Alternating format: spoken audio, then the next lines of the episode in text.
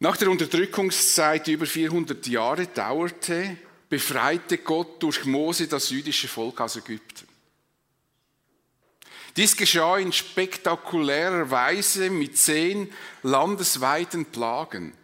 Und erst nach der zehnten Plage war der Pharao, also der König Ägyptens, bereit, Israel ziehen zu lassen. Und die Israeliten zogen, verließen äh, unter der Führung von Mose Ägypten und zogen den Sinai hinunter bis zum Berg Sinai, der auch Gottesberg oder Berg Horeb genannt wird. Dort schloss das Volk Israel mit Gott einen Bund und sie empfingen die zehn Gebote und weitere wichtige Anweisungen für das Leben als Nation. Das ist der Sinai-Bund. Und nach einiger Zeit brachen sie auf und zogen Richtung dem Land, das Gott ihnen viele Jahrhunderte zuvor schon den Abraham versprochen hatte. In Kadesh Barnea angekommen hatten sie das Ziel fast erreicht.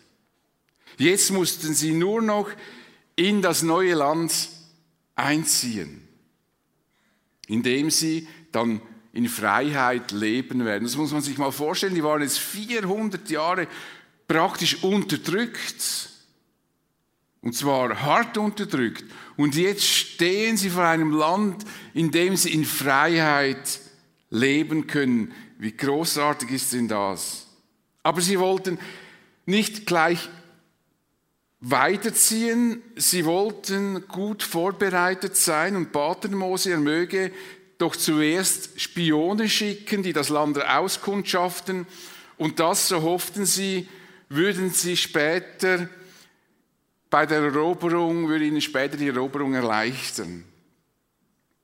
Vermutlich hatte Mose diesen Vorschlag mit Gott besprochen und er war offenbar, also Gott, mit dieser Vorgehensweise einverstanden. Und von jedem der zwölf Stämme Israels wurden die bewährtesten, die einflussreichsten als Leiter dieser Expedition eingesetzt. Das ist noch ganz wichtig, dass wir das realisieren. Das waren die Führer der Stämme, die sogar von Gott besonders ausgerüstet worden sind durch den Geist Gottes. Das müsst ihr schön im Hinterkopf behalten. Das Land, das sie durchzogen, war fruchtbar und schön, so wie Gott es ihnen versprochen hatte. Und als sie nach Kadesh Barnea zurückgekehrt waren, berichteten sie, wie großartig dieses Land sei. Es ist wirklich ein Land, das von Milch und Honig überfließt. Sieh hier seine Früchte. Sie nahmen also Früchte mit, um zu zeigen, was in diesem Land alles wächst. Dieses Land bot also eine hervorragende Grundlage für einen Lebensraum, in dem sie in Zukunft in einem angenehmen Wohlstand leben konnten. Und was ich jetzt erzählt habe, damit beschäftigten wir uns in der ersten Episode oder im ersten Teil dieser Serie mit dem Titel Wir hätten es besser machen sollen. Eigentlich würden wir nach diesen Entdeckungen erwarten, dass die Freude und Begeisterung bei, der, bei den Kundschaften groß wäre. Immerhin waren sie der Unterdrückung in Ägypten entkommen und sie erlebten täglich, wie Gott für sie sorgte. Und jetzt standen sie sogar vor dem großen Finale. Endlich waren sie da, was Gott schon lange ihnen versprochen hatte, dem Einzug in dieses großartige Land. Ein Leben in Freiheit, Frieden und Wohlstand war zum Greifen nah. Da war aber weder Freude noch Begeisterung. Denn sie sahen nicht nur, wie fruchtbar das Land ist, sondern sie sahen auch die Menschen, die in diesem Land lebten. Sie sahen die befestigten Städte, Städte mit großen, dicken Stadtmauern und das löste bei ihnen grauenhafte Ängste aus. Sie berichteten mit blassen Gesichtern. Die Leute, die dort wohnen, sind stark und ihre Städte sind groß und, und gut befestigt. Und dann Dann haben wir auch noch Anaks Söhne gesehen. Das sind Riesen. Im Südland wohnen die Amalekiter, im Bergland die Hethiter, Jebusiter und Amoriter und in der Jordan eben die Kanaaniter. Und das Volk war aufgebracht gegen Mose. Aber Kaleb beruhigte die Leute und rief, wir können das Land sehr wohl erobern. Wir sind stark genug. Doch die anderen Kundschafter sagten, wir können das nicht. Das Volk im Land ist viel stärker als wir. Sie erzählten den Israeliten schreckliche Dinge über das Land, das sie erkundet hatte. In diesem Land kann man nicht leben, es verschlingt seine Bewohner, sagten sie. Alle Männer, die wir gesehen haben, sind riesengroß, besonders die Nachkommen Anaks. Wir kamen uns ihnen gegenüber wie Heuschrecken vor und genauso winzig müssen wir ihnen vorgekommen sein. Die ganze Gemeinde Israel schrie laut auf vor Entsetzen und die Leute weinten die ganze Nacht. Alle miteinander lehnten sich gegen Mose und Aaron auf. Sie murrten und sagten, wären wir doch lieber in Ägypten gestorben oder unterwegs in der Wüste. Warum will der Herr uns in dieses Land bringen? Wir werden im Kampf umkommen und unsere Frauen und kleinen Kinder werden den Feinden in die Hände fallen. Es wäre besser, es wäre besser, wir kehrten nach Ägypten zurück. Und schon gaben einige die Parole aus, wir wählen einen neuen Anführer und gehen wieder zurück nach Ägypten. Da warf sich Mose und Aaron vor den versammelten Israeliten auf die Erde. Josua und Kareb aber, die zusammen mit den anderen das Land erkundet hatten, zerrissen ihre Kleider und sagten zu der ganzen Gemeinde Israel, das Land, das wir erkundet haben, ist ein, ein sehr gutes Land, das von Milch und Honig überfließt. Wenn der Herr uns gut ist, wird er uns in dieses Land hineinbringen und es uns geben. Lehnt euch nicht gegen ihn auf. Habt keine Angst vor den Bewohnern des Landes. Wir werden im Handumdrehen mit ihnen fertig. Sie sind von ihren Göttern verlassen, aber uns steht der Herr zur Seite. Habt also keine Angst vor ihnen. Aber die ganze Gemeinde wollte sie steinigen. Da schien die Herrlichkeit des Herrn vor den Augen aller Israeliten über dem heiligen Zelt. Was für einen Aufstand! Angst, Verzweiflung, Hass und Wut gipfelten in der Absicht, die Männer zu steinigen, die anderer Meinung waren und die auf die Versprechen Gottes vertrauten.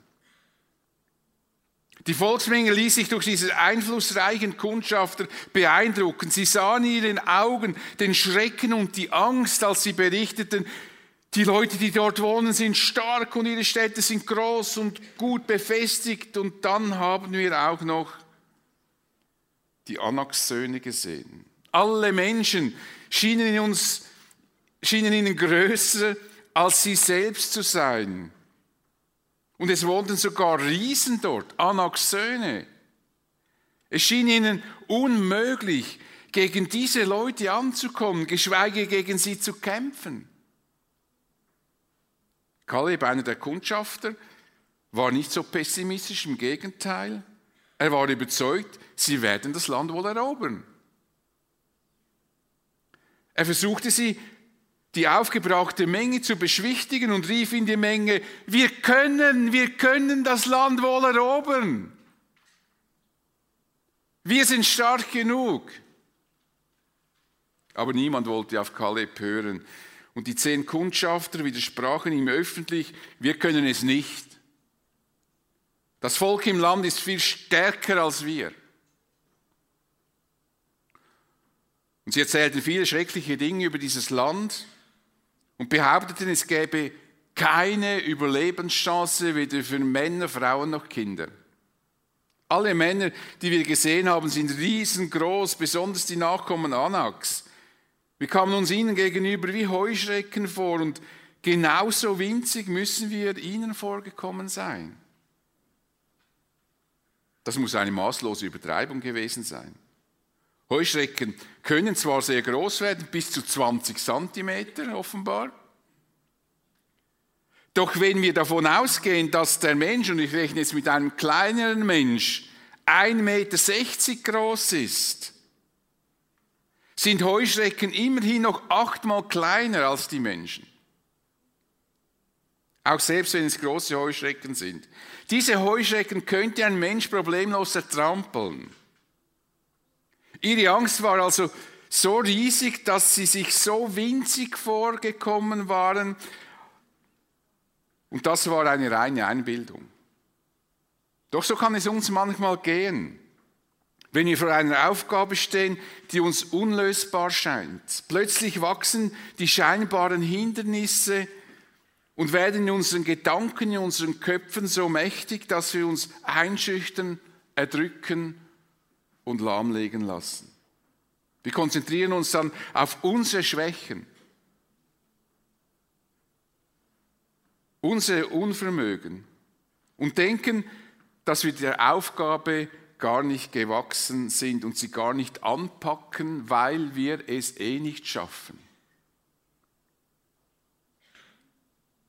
Das Versagen ist vorprogrammiert. Hätten die Israeliten sich nicht von den Ängsten bestimmen lassen und stattdessen die Situation etwas nüchterner betrachtet, dann hätten sie gemerkt, dass die Riesen zwar groß sind, aber nicht so riesig, wie sie sich das vorstellten, dass sie seien. Wären sie nämlich im Vergleich zu den Riesen tatsächlich wie Heuschrecken gewesen, wäre ein Riese achtmal größer und somit circa 13 Meter hoch.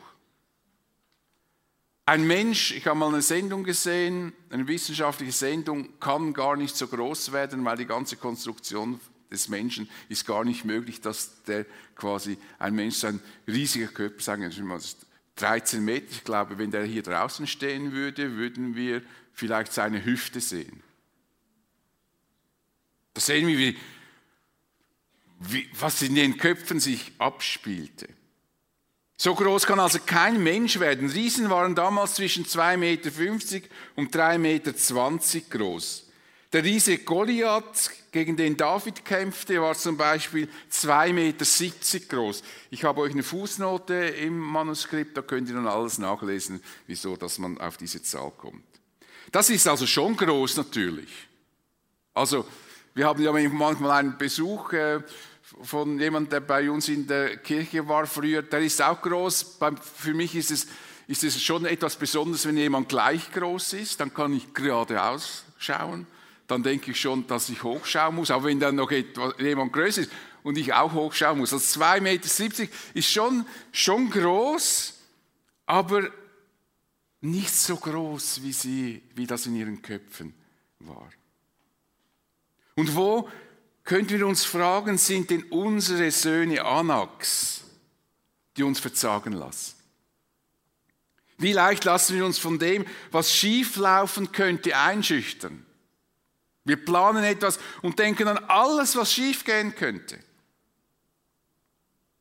Und wenn wir nur auf uns und die Umstände achten, werden wir uns schnell zurückziehen. Im Buch Prediger steht, wer immer nach dem Wind sieht und auf das passende Wetter wartet, der kommt weder zum Säen noch zum Ernten. Natürlich gibt es übereifrigen Zweckoptimismus, der uns später, also im nächsten Jahr dann in dieser Serie, auch noch beschäftigen wird und uns dort begegnet. Plötzlich wurden sie nämlich zweckoptimistisch.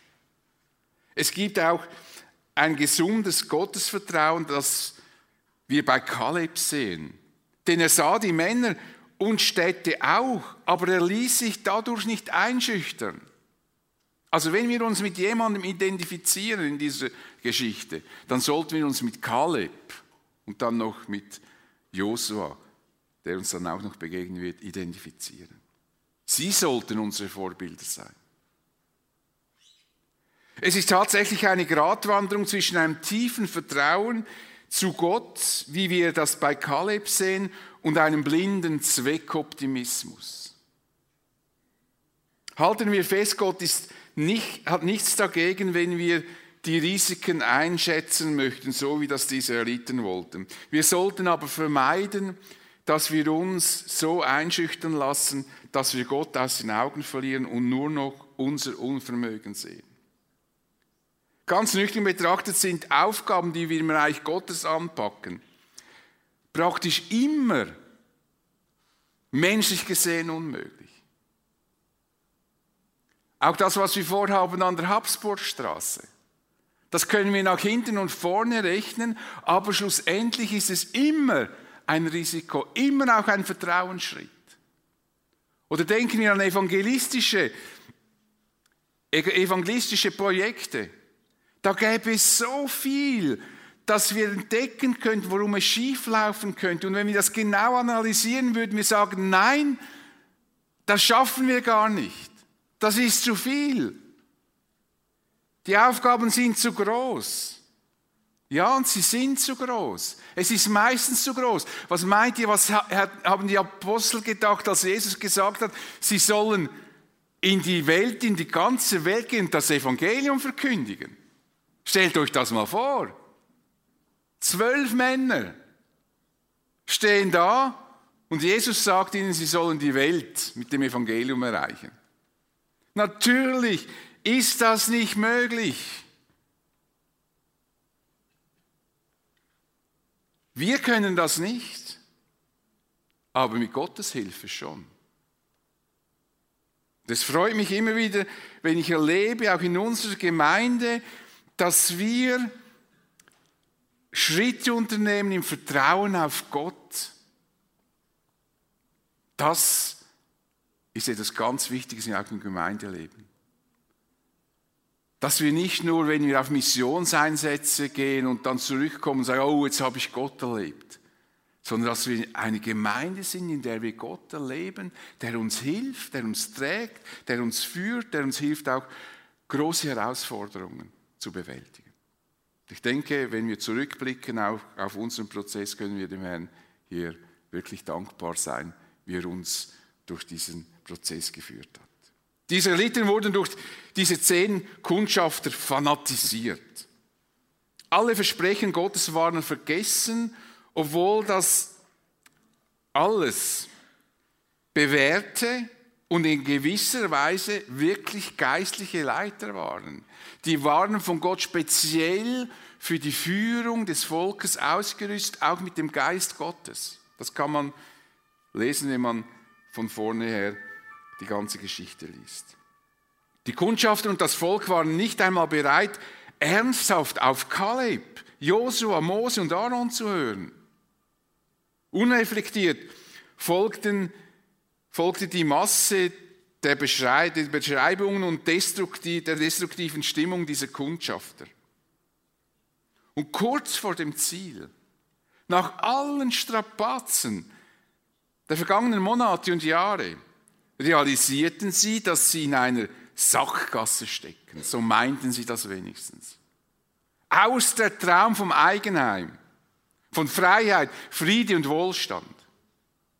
Ein absolutes Dilemma. Jetzt war alles noch viel schlimmer.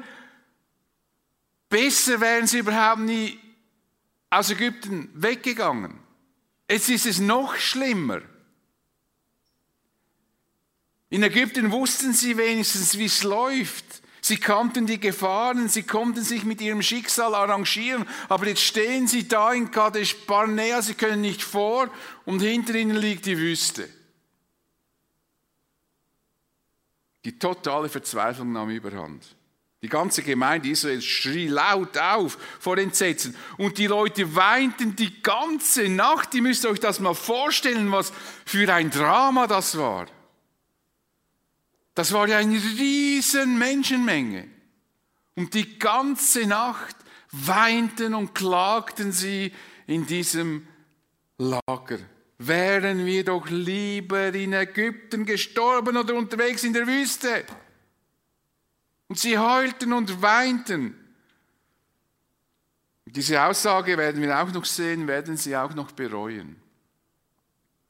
Aber sie sahen nur noch einen einzigen Ausweg. Es wäre besser, wir kehrten wieder nach Ägypten zurück. Natürlich, natürlich mussten jetzt Sündenböcke her, die man schnell gefunden hatte, Mose und Aaron. Die beiden hatten sie hier hingebracht, ihnen hatten sie vertraut, sie sollen dafür büßen. Jetzt müssen andere Führer die Führung übernehmen, andere Leute. Und schon machten sich einige Leute stark für neue Führer. Sie riefen, wir wählen einen neuen Anführer und gehen zurück nach Ägypten. Viele von uns kennen diese Verzweiflung.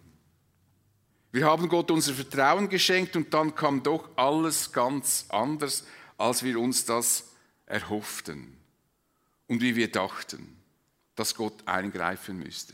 Wir hatten ihm wirklich vertraut. Wir hatten wirklich gedacht, das macht er jetzt. Wir hatten Evangelisation organisiert und gedacht, jetzt kommen Menschen zum Glauben. Wir haben für Geschwister gebetet, die schwer krank sind, gedacht, da kann Gott eingreifen, wenn er nur ein Wort spricht. Wir haben gehofft, der Herr schenkt mir bestimmt einen Partner fürs Leben. Und er kommt nicht. Solche Erfahrungen können unseren Glauben tief erschüttern. Es können sogar Zweifel aufkommen, ob das, was in der Bibel steht, auch wirklich stimmt und ob wir das richtig verstanden haben. Doch in solchen Situationen sollten wir uns Kaleb zum Vorbild nehmen. Er wusste, Gott wird das Volk Israel ans Ziel führen. Gott wird ihnen dieses Land geben. Sind wir mit Gott unterwegs, ist es gut möglich, dass wir an einen solchen Punkt im Leben kommen, an dem wir den Eindruck haben, wir würden das Ziel nie erreichen können. Wir denken vielleicht, dass wir, was wir meinen, Gott würde das von uns erwarten, nie wirklich leisten können. Und in einer solchen Situation sollten wir es vermeiden, auf uns selbst zu schauen. Vielmehr sollten wir uns daran festhalten, dass Gott uns nicht fallen lassen will. Egal mit welchem Problem wir im Leben, mit welchem Problem wir im Leben kämpfen, wo wir stehen, Gott wird und will uns ans Ziel bringen. In einem Psalm steht, gepriesen sei der Herr, Tag für Tag trägt er unsere Last. Ja, er, Gott, ist unsere Rettung. Du kannst Gott vertrauen, wenn du Christ geworden bist.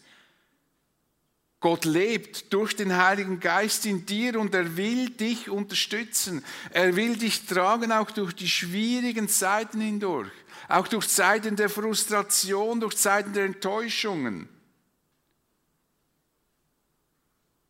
Gott gibt uns eine innere Geborgenheit, die den Israeliten damals noch fremd war, weil Gott noch nicht in den Israeliten wohnte, wie er heute in uns Christen wohnt. Die wichtigste Voraussetzung für diese Geborgenheit ist, dass du von Gott ewiges Leben bekommen hast. Oder anders gesagt, dass, du, dass Gott in dir wohnt. eigentlich müssten wir alle diese Frage mit einem fröhlichen Ja beantworten können. Jawohl, das ist super, Gott wohnt in mir. Das ist das, was uns die Bibel lehrt. Wenn du also noch, also nicht nur glaubst, dass Jesus existiert, das kann man ja auch. Man kann ja einfach glauben, Jesus existiert und ja, ja, die Christen und die Bibel und so. Sondern wenn du glaubst, dass Jesus der einzige wahre Gott ist und ihn anerkennst, und ihm dein Leben anvertraust, wirst du diese Geborgenheit erleben. Eine Geborgenheit im Leben, die uns nur Gott schenken kann. Jesus sagte das einmal so. Wenn, man, wenn jemand mich liebt, wird er sich nach meinem Wort richten, mein Vater wird ihn lieben und wir werden zu ihm kommen und was machen? Bei ihm wohnen. Stellt euch das mal vor. Gott wohnt in uns. Du musst also nur das eine tun, kapituliere vor dem Schöpfer und lade Jesus in dein Leben ein, denn alle, die Jesus aufnahmen und an seinen Namen glaubten, gab er das Recht, Gottes Kinder zu werden. Und das ist bis heute so, hat sich nie verändert. Mose und Aaron wurden über diesen Aufruhr zutiefst erschüttert. Sie fielen vor dieser tobenden Menge zu Boden auf ihr Angesicht und das war keine demütigende Handlung diesen Leuten gegenüber, sondern sie demütigten sich vor Gott. Ihnen war klar, dass dieses Verhalten der Israeliten Gottes Zorn hervorrufen wird. Und sie versuchten Gott zu beschwichtigen. Kaleb und Josua, die mit den anderen Kundschaften das Land bereisten, versuchten händeringend diese tobende, fanatisierten Leute zur Besinnung zu rufen.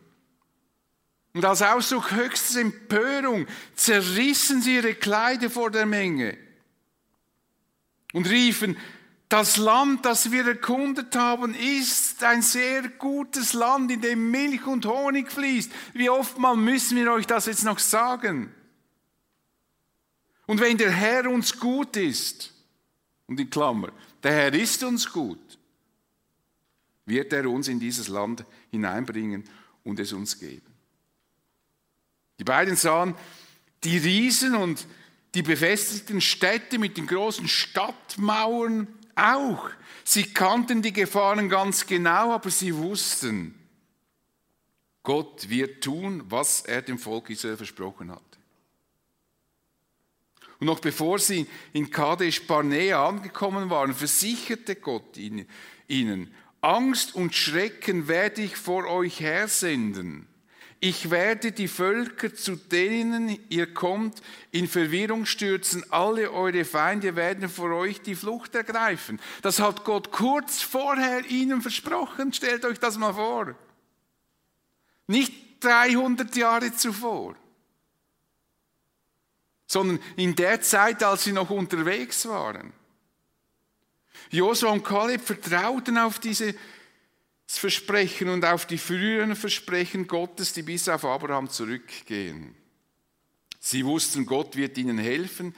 Die Gefahren mögen groß sein, aber Gott wird sein Versprechen halten und er wird nicht zulassen, dass die Israeliten in diesem Land sterben werden. Warum will er sie denn ins Land führen? Sicher nicht, dass sie dort alle sterben.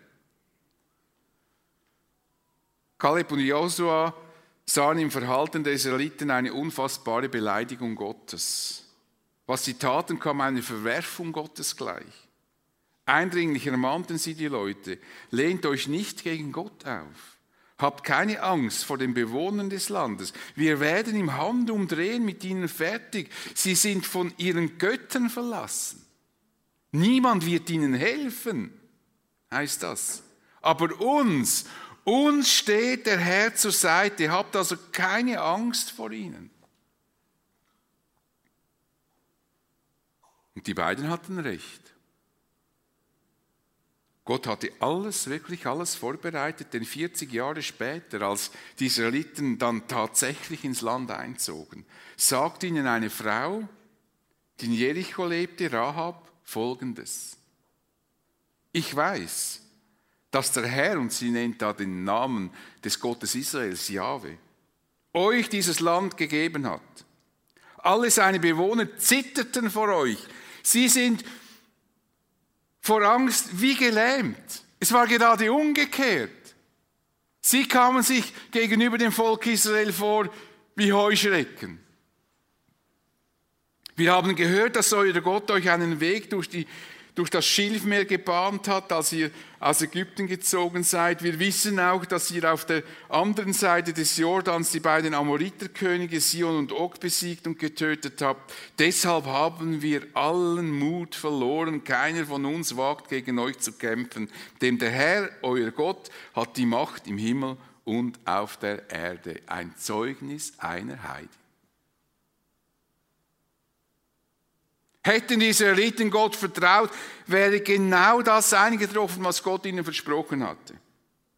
Aber sie wollten weder auf Mose, Aaron hören, noch auf Kaleb und Josua. Im Gegenteil, Sie wollten diese gottesfürchtigen Männer töten. Die ganze Gemeinde wollte sie steinigen. Leider ist das bis heute so.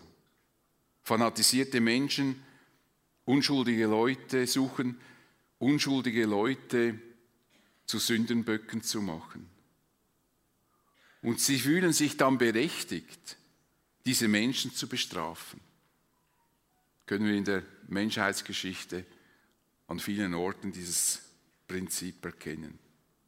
Doch Gott stellte sich schützend vor diese gottesfürchtigen Menschen, da erschien die Herrlichkeit des Herrn vor den Augen aller Israeliten über dem heiligen Zelt. Und was dann geschah, das werden wir im nächsten Teil dieser Serie miteinander anschauen. Die Israeliten meinten, sie würden die Lage richtig einschätzen. Sie sagten sich, wir sind doch nicht verrückt, wir kehren um, wir gehen zurück nach Ägypten. Leider, leider waren sie verrückt, denn sie hätten besser Gott vertraut und es wäre nicht einmal ein blindes Vertrauen gewesen, denn sie hatten bis sie nach Kadesh Barnea kamen, Gottes Hilfe unzählige Male erlebt. Und deshalb warf ihnen später Mose ihr Verhalten vor, indem er sagte, obwohl Gott das alles für euch getan hatte, euch jeden Tag versorgt mit Nahrung, jeden Tag präsent war, am Tag in der, in der Wolkensäule, ab, am Abend in, die Nacht durch in der Feuersäule, egal was ihr alles erlebt habt, ihr habt Fleisch bekommen, alles. Obwohl Gott all das für euch getan hat, hattet ihr kein Vertrauen zum Herrn, eurem Gott, zu, zu ihm, der doch vor euch hergezogen war, um die Lagerplätze auszusuchen, um euch den Weg zu zeigen, bei Tagen in einer Wolke und bei Nacht in eine Feuersäule. Ihr habt ihm nicht vertraut, obwohl ihr schon so viel mit ihm erlebt habt. Wie stark ist mein und dein Vertrauen in Gott? Vertrauen wir ihm, dass er uns ans Ziel bringt? Sind wir bereit, im Vertrauen auf Gott schwierige Wege zu beschreiten, unsere Komfortzone zu verlassen? Als Jesus seinen Jüngern den schwierigen Auftrag gab, das Evangelium über die ganze Erde zu verbreiten, hat er ihnen versprochen, ich bin jeden Tag bei euch bis ans Ende der Welt. Und vorher sagte er noch, dass ihm alle Macht gegeben ist im Himmel und auf Erden. Und hat ihnen versprochen, bei diesem riesigen Auftrag, den ich euch gebe, ich werde euch nicht verlassen, ich werde bei euch bleiben, egal wie schwer es werden wird. Und es wurde schwer. Für Petrus wurde es schwer, für Paulus wurde es schwer, aber Jesus war bei ihnen. Vertrauen wir Jesus, denn wir zwar nicht sehen, aber der in uns lebt. Mit ihm werden wir das Ziel erreichen, die neue Erde und den neuen Himmel. Peter schreibt, bisher habt ihr Jesus nicht mit eigenen Augen gesehen und trotzdem liebt ihr ihn. Ihr vertraut ihm, auch wenn ihr ihn vorläufig noch nicht sehen könnt. Und daher erfüllt euch schon jetzt eine überwältigende jubelnde Freude, eine Freude, die die künftige Herrlichkeit widerspiegelt. Denn ihr wisst, ihr wisst, dass ihr das Ziel eures Glaubens erreichen werdet, eure endgültige Rettung. Vertrauen wir Jesus und kehren nie, nie in unser altes Leben zurück. Ich bete mit uns. Ja, Vater, ich danke dir, dass wir dir vertrauen können. Dass das, was du versprichst, das hältst du. Und doch sind wir in der Lage, aus welchen Gründen auch immer, uns von dir abzuwenden, nicht auf dich zu hören, daran zu zweifeln, ob du das wirklich tust, was du versprochen hast, und hilf uns dass wir unser Vertrauen ganz auf dich setzen, sei es als Gemeinde, sei es in unserem persönlichen Leben.